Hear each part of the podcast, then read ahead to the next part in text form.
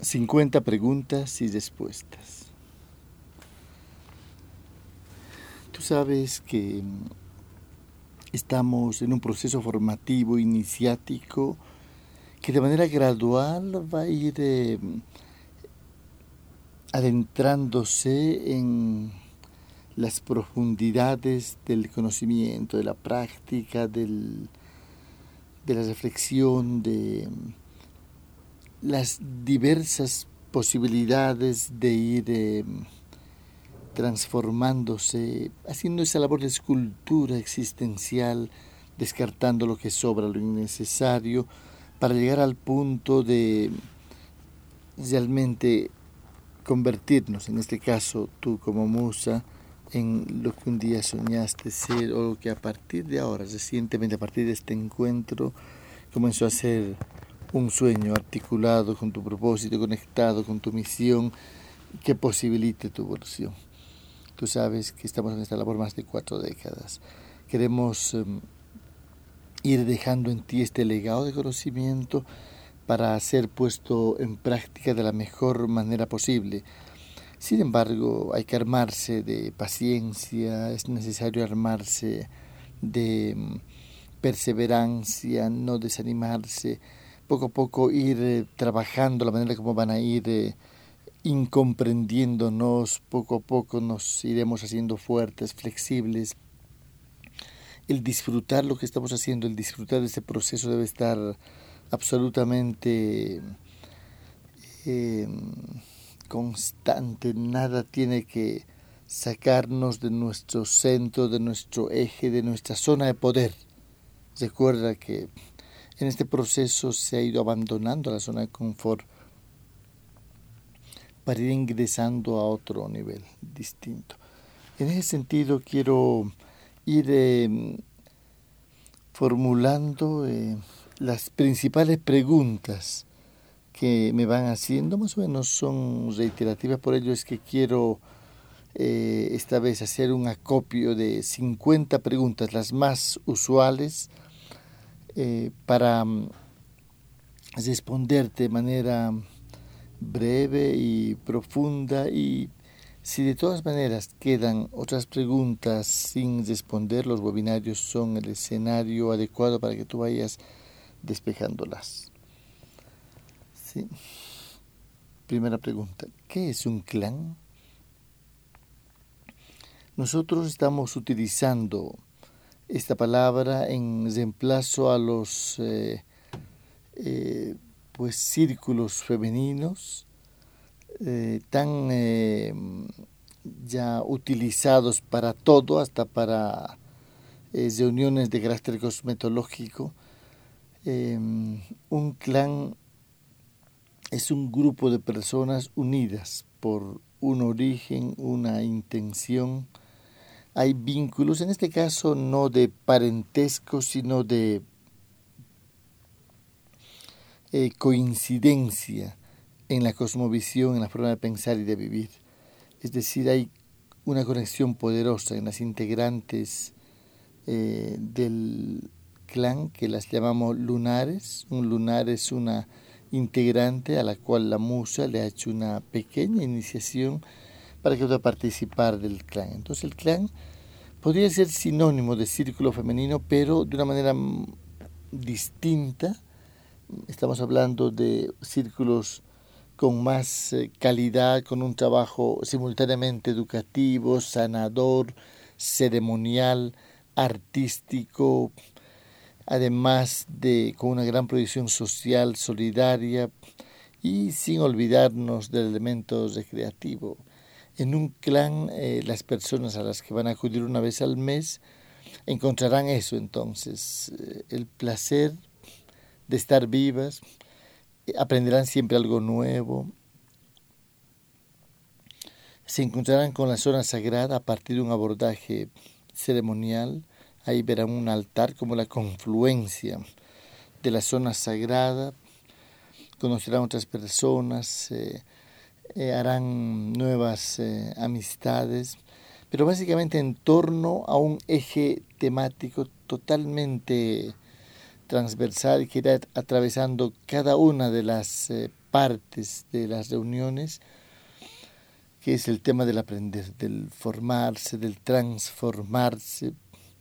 Eh, creo que eh, las personas que participen, las mujeres que participen de un, de un clan femenino,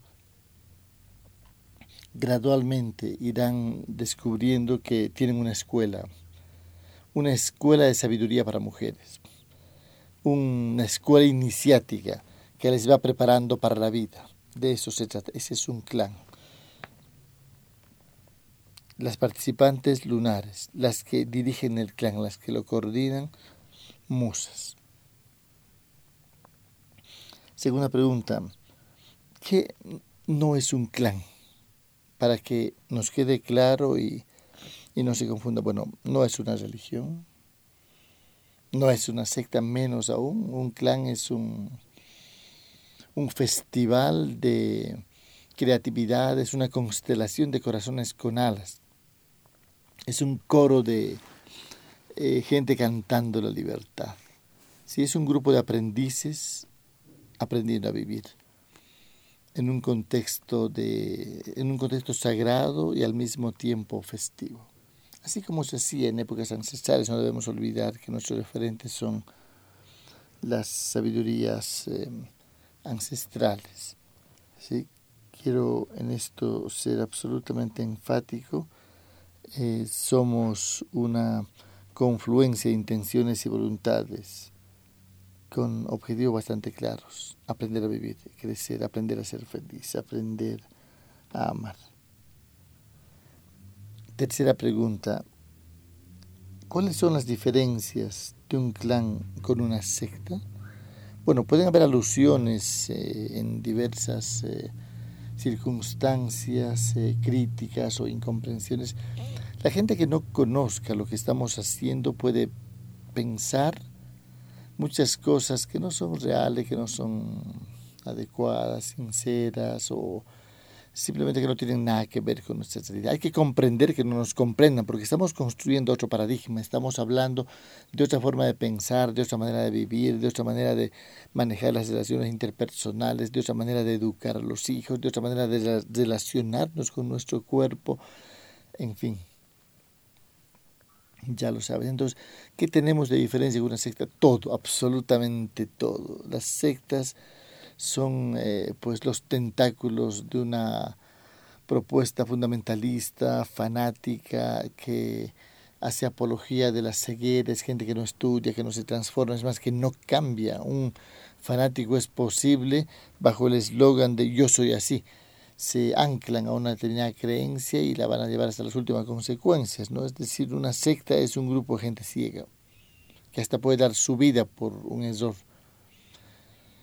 un clan, nuestros clanes femeninos, son escuelas de reflexión, de creatividad, donde desarrollamos un pensamiento crítico respecto a todo. Para empezar, eh, somos autocríticos, autocríticas respecto a cómo estamos viviendo, a las cosas que no estamos haciendo, a lo que no nos estamos atreviendo, a cómo está el mundo, a cómo se educan nuestros hijos, en fin, a cómo funciona la pareja. Eh, fomentamos el pensamiento y la actitud crítica obviamente de una manera amorosa, de una manera creativa, pero crítica, porque sabemos el tiempo que nos ha tocado vivir. Cuatro. ¿Qué es el despertar de la guerrera? Bueno, básicamente, y junto a esto, toda la, la propuesta educativa que lanzamos, ese, ese espacio educativo en el cual eh, hacemos un acopio de lo mejor de la sabiduría ancestral, en este caso, que tiene como referente a las abuelas, fundamentalmente a las abuelas y también a los abuelos de diversas culturas indígenas, eh, muchas de ellas prehispánicas, Em, de quienes hemos eh, bebido su conocimiento, su sabiduría. Es decir, eh, esto no es una colección de técnicas ni una colección de enseñanzas elaboradas plagiando a uno y a otro, suelen hacer con frecuencia, eso material se suele ver en internet y en maestros entre comillas o maestras improvisadas que se forman en un taller de fin de semana. Eh, este es un, un trabajo realizado durante varias décadas, cuatro exactamente, 40 años, y tiene como referente, como cantera eh, de conocimiento la sabiduría ancestral. Ese es el despertar de la guerra. Pero además eh, eh, hay que ver que este conocimiento ha sido aclimatado, adecuado a este tiempo. Entonces no estamos hablando de volver al pasado, sino de aprender a vivir el presente y prepararnos para un futuro espectacular. 5. ¿Quién es el fundador de esta enseñanza? Respuesta. Mi nombre es Chamalú, mi nombre es ceremonial. Desde muy pequeño comencé a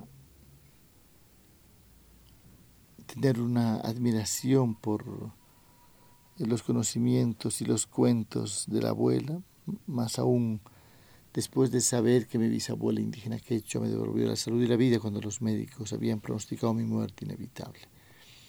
Crecí en un bosque, junto a una montaña, escuchando los relatos de la abuela. Vi a mi madre hablar con las plantas y a mi padre, pues, amar el estudio la lectura. Me enviaron a la escuela a los siete años, demasiado tarde para civilizarme completamente. A los quince me llevaron al psiquiatra, dijeron que me había vuelto loco y en realidad había desarrollado tanto mi sensibilidad que empezaba a escuchar voces de otras realidades, empezaba a ver cosas que los demás no veían. Dos años después pude superar eh, esa crisis existencial, ese darme cuenta que estaba viviendo una mentira, que la educación no sirve que la medicina es básicamente comercial, que este mundo nos manipula, nos miente. Por supuesto que estuve al borde del desequilibrio, de tanta excepción, en una edad altamente vulnerable, los 15 años. Esa situación la resolví eh, buscando, encontrando, conociendo y siendo aceptado por un eh, curandero, un hombre de medicina, un sanador indígena que me adoptó como hijo y con el cual estuve alrededor de tres años, cerca de tres años hasta que falleció. Em, ese fue mi inicio en la juventud. Desde entonces he viajado buscando abuelas y abuelos indígenas de diversas culturas, comencé en los Andes, me moví en la selva amazónica, primero en la parte de Bolivia, después en países vecinos, luego en todo este continente al final salté para Europa, ahí descubrieron o se sorprendieron de todo el conocimiento, de toda la sabiduría que tenía un joven. Tenía 31 años en Norteamérica en un evento cuando me declararon anciano. Anciano significa hombre de sabiduría. Y obviamente en mi juventud parecía contradictorio, ¿no? De eso han pasado ya tantos años cuatro décadas, cuarenta años haciendo esta labor, siempre investigando, aprendiendo, compartiendo, siempre enseñando. La labor mía durante toda la vida ha sido la educación, lo educativo iniciático, el fundar escuelas de sabiduría, escuelas para aprender a vivir como la que tenemos en Bolivia actualmente, en Cochabamba.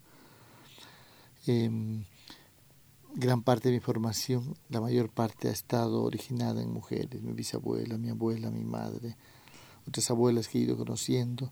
Para mí no fue un problema aprender de mujeres, para ti no tiene que ser un problema aprender de un hombre, más aún de un hombre que ha llegado a estudiar y comprender la naturaleza femenina con bastante profundidad. Obviamente, esto solo es un eh, rescate de un linaje de sabiduría que estoy volviendo a entregar a mi hija Guaira como continuadora de este proyecto y a otras eh, instructoras y eh, líderes femeninas eh, como Luana y otras personas que están preparándose como parte de un proceso de ir recuperando un linaje eh, de sabiduría femenina que tiene que ser entregado a otras mujeres. Es decir, tú eres parte, si tú quieres, elegiste eh, ser parte de este proceso formativo. Al estar aquí en, en este programa has pasado a ser parte de ese linaje de sabiduría que estamos reconstruyendo eh, y por tanto siendo merecedora de este conocimiento, este legado, esta herencia de sabiduría que estamos entregándote a ti como musa. Pregunta número 6. ¿Cómo puedo comenzar a organizar un clan? Bueno, tú sabes que un clan es un círculo de mujeres con fervor de crecimiento. Un clan es una escuela para aprender a vivir para mujeres pues eh, podemos invertir el mismo tiempo que utilizamos para frivolidades, para, en fin, eh, conversaciones de eh, poca importancia. Podemos hacer cosas el rumor de que estamos organizando. Quizá al principio el nombre no sea tan importante de difundirlo. un grupo de mujeres que se van a reunir en luna llena o en luna nueva un grupo de mujeres que se van a reunir para hacer una especie de curso permanente. Es un curso que va a ocurrir durante dos horas o dos horas y media. Es lo que proponemos que dure las reuniones de clan, mínimo dos horas, pero puede ser más. Eso lo decide cada clan. Hay un formato específico que estamos mencionando en el manual y en alguna parte de las enseñanzas, donde te mencionamos incluso por tiempo cuánto cada parte. Es un formato que es recomendable cumplirlo como base sobre la cual se puede improvisar. Se puede añadir más cosas. Con tus amigas, con tus contactos iniciales, con eh, las mujeres que tú conoces, que sabes que están interesadas en eh, salir de la rutina, en alcanzar la felicidad, en transformar su vida, en capacitarse. Sí, se trata básicamente de lograr un punto eh, de motivación. Hay enseñanzas referidas al tema del manejo de la palabra, aplícalas. Sí, entonces comienza con tus amistades, con tus familiares, mujeres, con tus vecinas, en fin, entre amistades, vecinas y familiares, mujeres, convócales a una reunión y allá les vas explicando poco a poco lo que estamos construyendo es una especie de escuela para mujeres. Tienen que comprender el carácter educativo del programa, confluyendo con el ciclo lunar, porque son clanes lunares, son eh, reuniones para mm, ir constituyendo una mm, posibilidad educativa y de transformación periódica, permanente. Esto no se va a acabar hay algo importante que tienen que saber todas de inicio, es que todo esto lleva una parte logística, hay que preparar cosas, hay que prepararse, hay que decirles que esto es parte de cursos que también han tenido sus, costos, que también han tenido todo un historial así previo, prolongado, en el caso nuestro 40 años, en el caso tuyo todo el proceso formativo que estás haciendo y que vas a seguir haciendo porque la formación de las musas no termina cuando termines el curso, es más, no termina ni siquiera cuando tú eh, pases por la gran iniciación en la que vamos a, a la que vamos a convocarte meses después, nueve meses después como mínimo de que se haya hecho el, el inicio de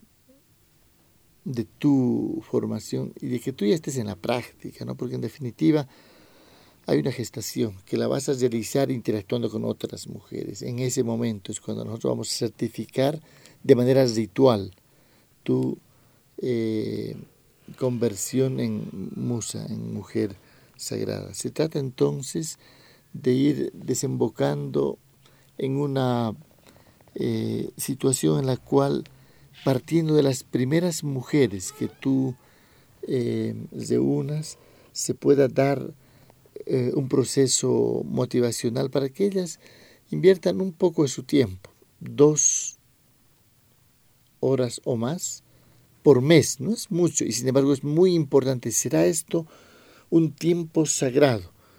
Una vez que se acostumbren, una vez que, que participen tres, cuatro veces, tú verás que eh, pues van a extrañar las reuniones eh, de los clanes.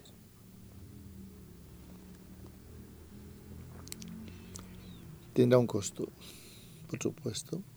Todo tiene un costo en esta sociedad donde uno ya no como antes, si tenía hambre, salía a la calle, al bosque, a tomar una fruta. En realidad de que tenga un costo económico no va en desmedro de su funcionamiento, al contrario, garantiza continuidad en el tiempo, porque tú tienes que invertir, tú estás invirtiendo tiempo, estás invirtiendo recursos y vas a seguir invirtiendo, vas a tener que viajar hasta Bolivia, a la gran iniciación, vas a tener que eh, hacer otros viajes de actualización, de capacitación y todo eso va a tener, por supuesto, una inversión de tiempo y recursos. Cuando se paga en realidad se está participando del trueque, solo que ahora ya no se puede como antes. Antes todo funcionaba por trueque, pero era trueque en productos, en especie, porque todos producían. Ahora ya la gente no produce, entonces estamos hablando más bien de un equivalente simbólico que es el dinero, pero en realidad es el mismo trueque, ¿no? Te sugiero que tú em, elijas en función del país donde está, donde estás y en función del segmento, del estrato con el que tú participas eh, mayoritariamente, que tú pues marques una un costo de asistencia, una referencia puede ser eh, como ir a un, eh, a un curso de, de dos horas y media, intensivo, como si fueran un par de personas, lo que le cuesta a alguien invitar a una persona al cine, dos entradas a cine, como mínimo. Si son referencias un poco arbitrarias, dependerá del país en el que te encuentras, pero es algo muy importante que pueda ser accesible para todo el mundo. También se puede manejar una política de becas que sabes tú que tu gente eh, está en buen nivel adquisitivo, en fin, entonces puede ser eh, mayor la participación y con un sistema de becas y medias becas para gente de comprobados recursos económicos escasos o estudiantes. En fin, eso lo puede manejar con bastante libertad. Nosotros consideramos que esto em, pues lo va a decidir con buen criterio cada musa. Lo importante es que nadie se quede por razones económicas fuera. Puede haber una una tarifa. Digamos, eh, hemos mencionado eh, una participación de equivalente a 15 dólares, el equivalente a 15 dólares de moneda nacional por participar, es como una especie de cuota de participación, como si fuera una membresía y tú pagas una cuota mensual. Ya, pero para estudiantes, para jóvenes estudiantes podemos eh, poner el 50% de descuento. ¿sí? Eh, y para gente de escasos recursos, digamos, eh, la amiga tuya profesional, independiente, solvente, para la cual 15 dólares es nada, más aún para invertir en su formación, capacitación, está motivando a su a la niñera que apenas gana para sobrevivir. Entonces eh, se le podría ofrecer también un descuento importante o, un sistema de becas cada clan tendría que tener dos o tres becadas es decir eh, inscripciones liberadas de carácter solidario a gente que realmente tiene interés. Sí, de esa manera podemos ir eh, eh, garantizando la continuidad en el tiempo, que cada reunión sea espectacular, tendrás que comprar flores, tendrás que hacer algunos gastos en la logística de producir cada reunión de clan que debe ser espectacular.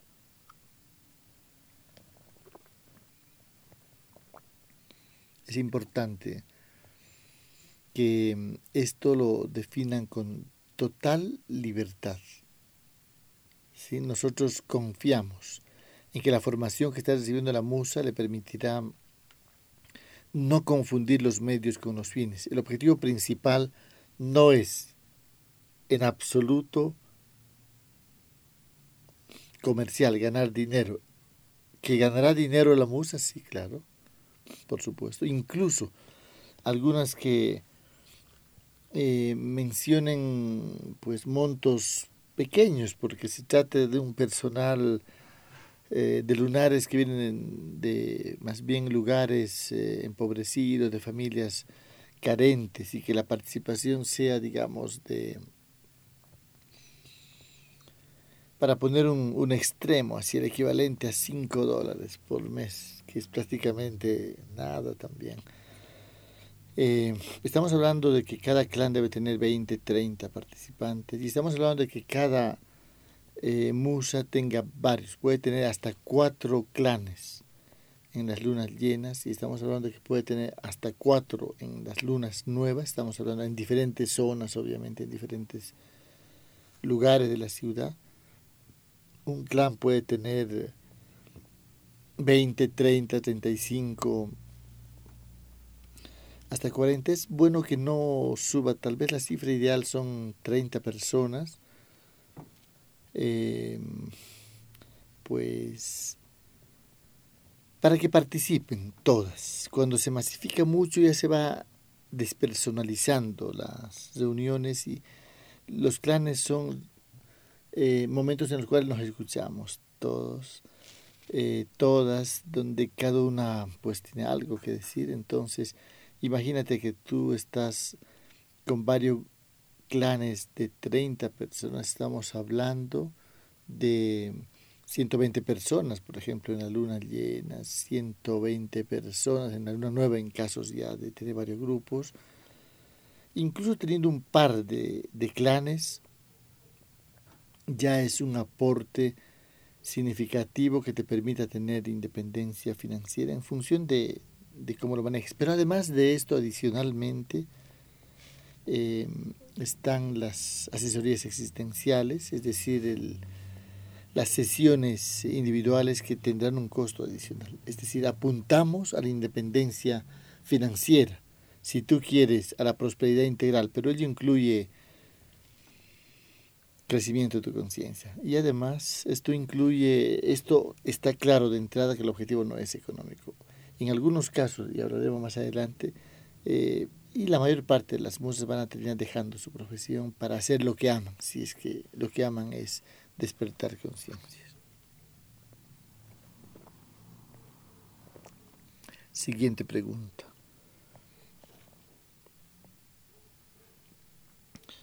Todas pueden participar, todas las mujeres pueden participar en un clan. Es la pregunta séptima. Bueno, en verdad em, todas las que tengan ganas de transformarse, de crecer, de transformar sus vidas, todas las que estén dispuestas a invertir un poquito de su tiempo, un poquito de sus recursos para pasar a otro nivel y alcanzar un nivel de calidad, de intensidad existencial, todas las que realmente puedan, quieran eh, pues eh, lograr la felicidad, el vivir en armonía, el no enfermarse, en fin, las que quieran revolucionar su existencia, todas. Eh, si alguna mujer no está interesada, si alguna mujer está bien viviendo mal, si le gusta estar dormida, si le gusta ser sumisa, si se acostumbró a ser infeliz, bueno, obviamente el clan Nuestros clanes no son para ellas, pero para el resto, para la abrumadora mayoría de personas, digamos por un 80% de la población femenina, eh, nuestros clanes son la respuesta a su vida. ¿Habrá gente que no quiera? Sí, claro, por supuesto. Habrá gente que por razones diversas, que se acostumbró a vivir mal, que pues tiene creencias religiosas absolutamente incompatibles, rígidas, porque incluso siendo de una determinada religión, esto le ayuda, clan ayuda a ser mejor persona y en principio no tendría que dejar una religión. Mientras no sea una secta, mientras no sea fanática, puede participar, participando a su vez simultáneamente de diversas creencias religiosas, porque el gran objetivo de nuestros clanes es convertir a la mujer en mejor persona desde su condición femenina, comprendiendo la naturaleza de lo que implica ser mujer. Entonces pueden ser parte de una religión, de esas religiones más abiertas, más libres, totalmente. Pueden creer en lo que quieran, con tal de que tengan la mente abierta y que tengan ganas de formarse y transformarse.